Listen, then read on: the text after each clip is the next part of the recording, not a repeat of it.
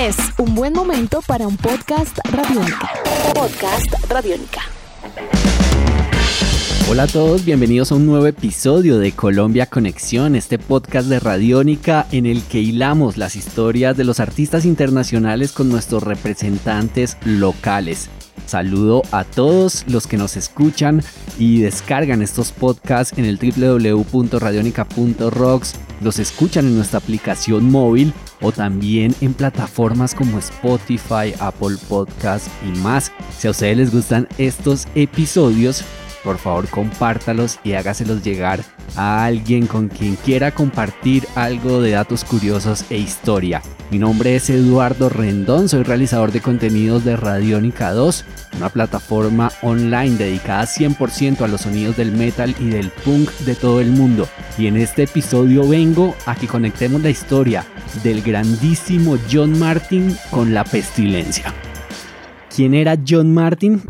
Pues John Martin, les cuento, es uno de los representantes más importantes del folk inglés. Con más de 20 discos de estudio en su carrera, logró convertirse en un referente que influenció a distintas agrupaciones de muchísimos géneros en todo el mundo. Él nació en 1948, el 11 de septiembre, y nació bajo el nombre de Ian David McGeechee que luego cambiaría por el nombre artístico John Martin, pues John Martin editó discos tan importantes en su carrera como el London Conversation que lanzó en 1967 o el Solid Air de 1973. En todos estos trabajos este artista mezclaba influencias del folk, del blues, del folk progresivo, del folk rock y del folk jazz.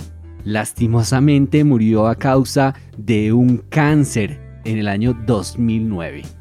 John Martin fue una de las influencias más importantes para Luca Prodan. Luca Prodan, un italiano que se crió en Inglaterra y que huyó de ese país para intentar alejarse de la heroína, llegó a Argentina a principios de los 80, más precisamente a las montañas de Córdoba, y se convirtió nada más y nada menos que en el líder de una de las bandas más importantes del rock argentino. Estamos hablando de Sumo. En el libro Sumo por Petinato, Petinato, Roberto Petinato, periodista, músico, muy controvertido en Argentina, presentador de televisión y más, fue el saxofonista de Sumo y escribió un libro que se llama Sumo por Petinato, en el que cuenta cómo conoció a Luca Prodan, cómo fueron esos años de vida antes de que Prodan muriera a causa también de sus excesos. En este libro, en el segundo capítulo, Roberto Petinato muestra una escena de él mientras esperaba el tren con Luca Prodan. Abro comillas. Esa estación no era Hurlingham, esa llanura sin rasgos, esa llanura tan buena como el anciano de una caja de Quaker era Palomar. Estamos viviendo el último minuto, dije. Yo tenía un cassette de John Martin que te quería hacer escuchar, Roberto. Él es buenísimo, y acá explica todo lo de la heroína. Mi pecho ya había pasado por ese instante en que alguien detona varios morteros o en que dos manos abren una fruta verde por la fuerza. Por tercera vez dije, ahí viene el tren, ¿Es eso el tren? Acá está, repitió en simultáneo, como si no me escuchase, con su tono grave y sin eses finales. Este es el cassette. Tenemos que hacer el primer tema, Solid Air. En esa conversación, Luca Prodan hace referencia a Solid Air, el primer tema, como él dice, del disco Solid Air de John Martin publicado en febrero de 1973 un clásico, como les decía, del folk rock, del folk jazz y del folk. Si ustedes están interesados en estos sonidos, por favor escúchenlo. Seguramente encontrarán muchas cosas interesantes y lo pondrán entre sus favoritos. Por su parte, Sumo en su carrera discográfica incluyó ritmos que trajo Luca Prodan desde Inglaterra, como el New Wave, como el punk, y como el reggae. También mientras Soda Stereo hacía un pop rock muy comercial. Sumo se dedicaba a hacer canciones muy crudas, muy directas, influenciadas por bandas como New Order, como Joy Division, como The Clash. Pero volvamos a Inglaterra, el país de donde Luca Prodan exportó gran parte de las influencias que los convirtieron en un referente para el reggae, el ska y el punk en Argentina y en Latinoamérica. En Inglaterra en 1980 nace el sello independiente Secret Records, que fue uno de los más importantes propulsores de lo que se denominó el hoy.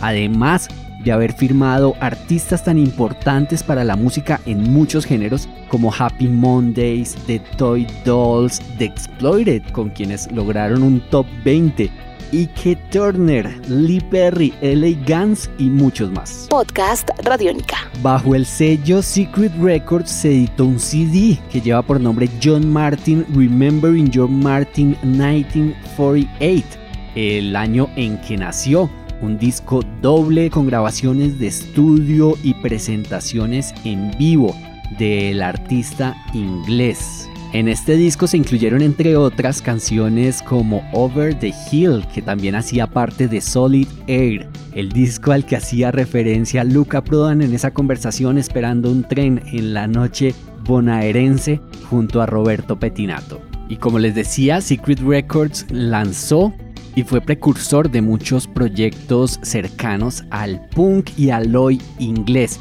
pues en 1981 lanzaron el disco Carry On Hoy, un compilado importantísimo, legendario, hecho por el periodista británico Gary Bushell, en el que se incluían canciones de bandas como The Business, Dejected, Blitz o Forest Kings.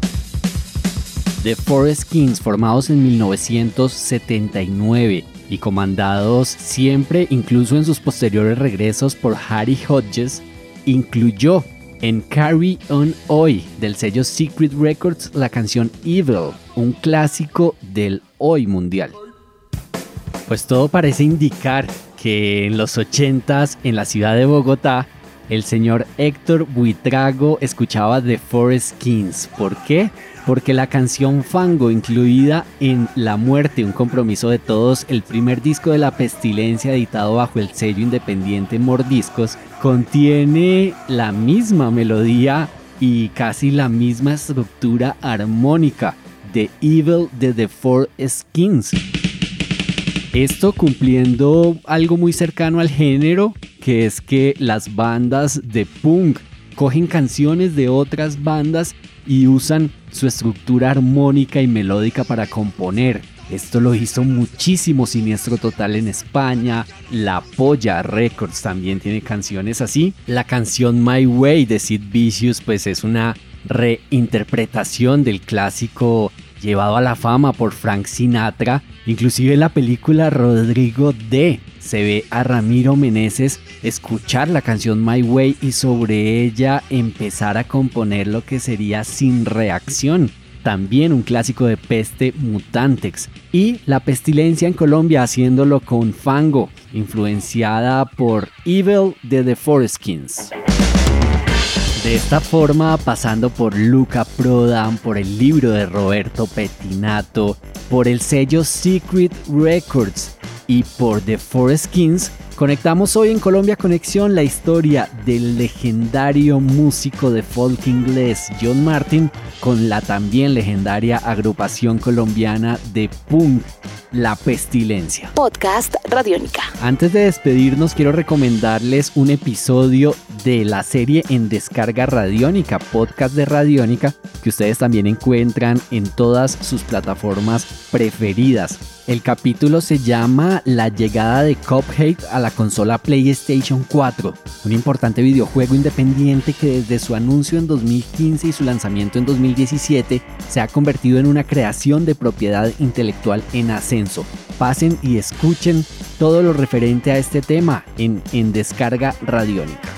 De esta forma llegamos al final de este episodio de Colombia Conexión. Mi nombre es Eduardo Rendón. Me encuentran en redes sociales como arroba Rendón Benítez.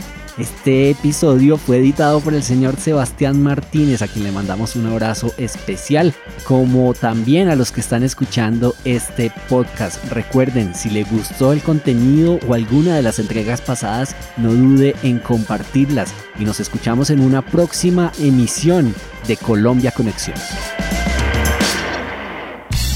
Nuestros podcasts están en radionica.rocks, en iTunes, en RTVC Play y en nuestra app Radionica para Android y iPhone. Podcast Radionica.